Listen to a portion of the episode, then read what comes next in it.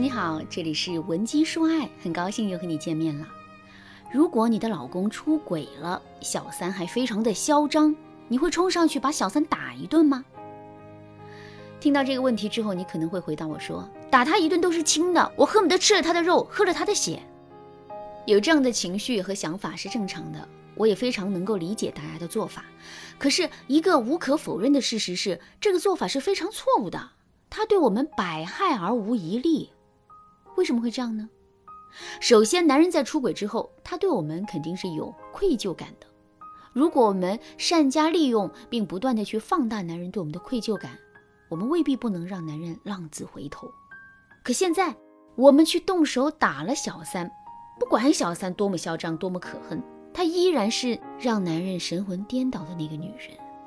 所以我们在打完小三之后，男人肯定是会对我们产生更多的敌意的，最起码他内心对我们的愧疚感肯定会大幅度的下降，这些都是不利于我们挽回这段感情的。另外，在心理学上有一个罗密欧与朱丽叶效应，这个效应说的是，当一段感情中出现干扰恋爱双方爱情关系的外在力量时，恋爱双方的情感反而会得到增强。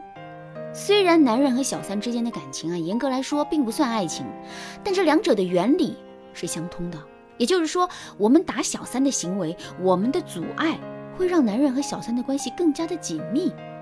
学员小敏的案例正好印证了我的结论。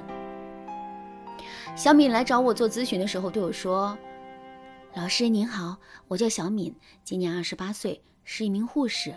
我跟老公已经结婚三年了。”可他在今年五月份的时候却出轨了。我发现他出轨的事实的时候已经是六月份了，那个时候小三已经怀孕了。跟他摊完牌之后，他马上就跪了下来，然后痛哭流涕的跟我道歉。我当时也是一时心软，就跟他说，只要他让小三打掉孩子，然后彻底跟小三断绝关系，我就原谅他这一次。他嘴上答应了我。可一连两个月过去了，他都没有任何的行动，我急了，于是就冲到他的公司把小三打了一顿。这件事闹得很大，他整个公司都知道他出轨女同事的事了。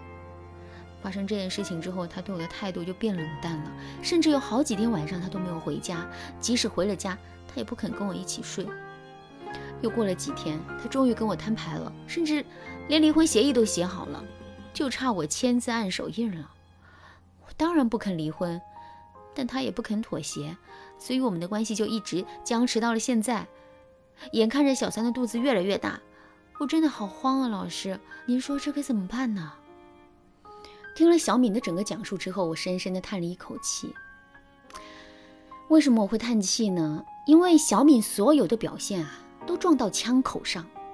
首先呢，小敏在发现男人出轨之后，根本就不应该过早的暴露出自身的底线，也不应该过早的对男人说出原谅两个字。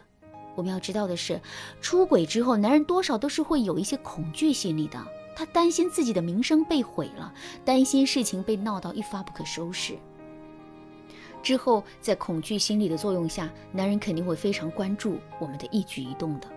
在这种情况下，如果我们能够做到不露声色地吊着男人的话，男人肯定会觉得这是一件非常严重的事情，进而，在恐惧心理的作用下，不断提升自我、回归家庭的意愿的。可是，如果我们过早地暴露了自己的底线，过早地说了原谅呢？在这种情况下，男人对这件事情的重视程度肯定会远远下降的。当然了，错过这次机会，并不代表我们没有机会了。想让男人重新变得重视你吗？赶紧添加微信文姬八零，文姬的全拼八零，来锁定一个跟我们分析师交流的机会。另外，小敏还在一时情绪激动之下动手打了小三，这个举动确实潇洒啊，确实大快人心，可它的副作用却是我们无法承受的。上面我们也说了，男人很容易会因为我们的这个举动站到我们的对立面上，这是小三最愿意看到的。而且我们还把男人出轨的事情公之于众了，这无异于把男人逼到了绝路上。在这种情况下，男人哪里还会有什么顾忌呢？所以他跟我们分居、彻夜不归、闹离婚，这就是情理之中的事了。最后，男人把离婚协议书都写好了。可小敏却不敢签字，这无疑会把自己放在一个被动的地位上。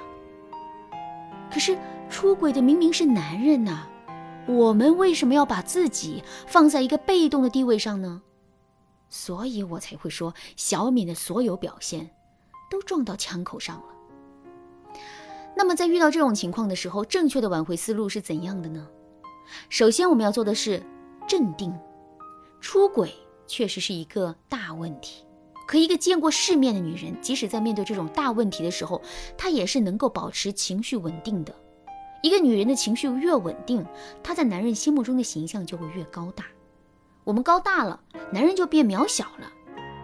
之后，男人对我们对这段感情的敬畏感也就提升了。相反，如果我们控制不好自己的情绪呢？在这种情况下，男人反而能看到我们对他的需求感，然后他就可能会变得。有恃无恐。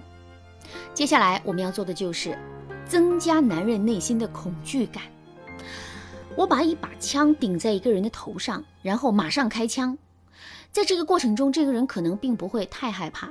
可是如果我一直拿着一把枪在这个人的面前晃，可就是不开枪呢？在这种情况下，这个人肯定会害怕的不行。这就告诉我们。真正让一个人感到害怕的，并不是伤害本身，而是他被伤害的可能性。在处理男人出轨问题的时候，我们也要坚持这个方法。也就是说，我们不要把男人出轨的后果真的兑现，只要把这些后果摆在男人面前就可以了。比如说，我们可以不把男人出轨的事情公布，但可以有意无意的在男人的家人面前提一提有关男人出轨的话题。然后呢，让他们发表一下自己的意见。听到这些意见之后，男人肯定会对出轨的后果充满负面的想象的。最后，我们要做的就是给到男人出路。不管我们在前面有什么样的计划，用了什么样的方法，最后我们肯定是要解决这个问题的。既然要解决问题，那么我们就要给到男人解决问题的通道。如果我们一方面想解决问题，一方面又对男人说“我真的没办法原谅你，我想一个人静一静”，那么男人的耐心迟早会被我们透支掉的。正确的做法是，我们要给到男人明确的要求，这些要求可以提的苛刻一些，但一定是要具有可操作性。比如，我们可以让男人签署净身出户的协议，让男人彻底跟小三断绝关系，这些都可以。但一定不能强人所难。好了，今天的内容就到这里了。如果你对这节课的内容还有疑问，或者是你本身也遇到类似的问题，不知道该如何解决的话，你都可以添加微信文姬八零，文姬的全拼八零，来跟我们的分析师聊一聊。文姬说爱，迷茫情场，你得力的军师。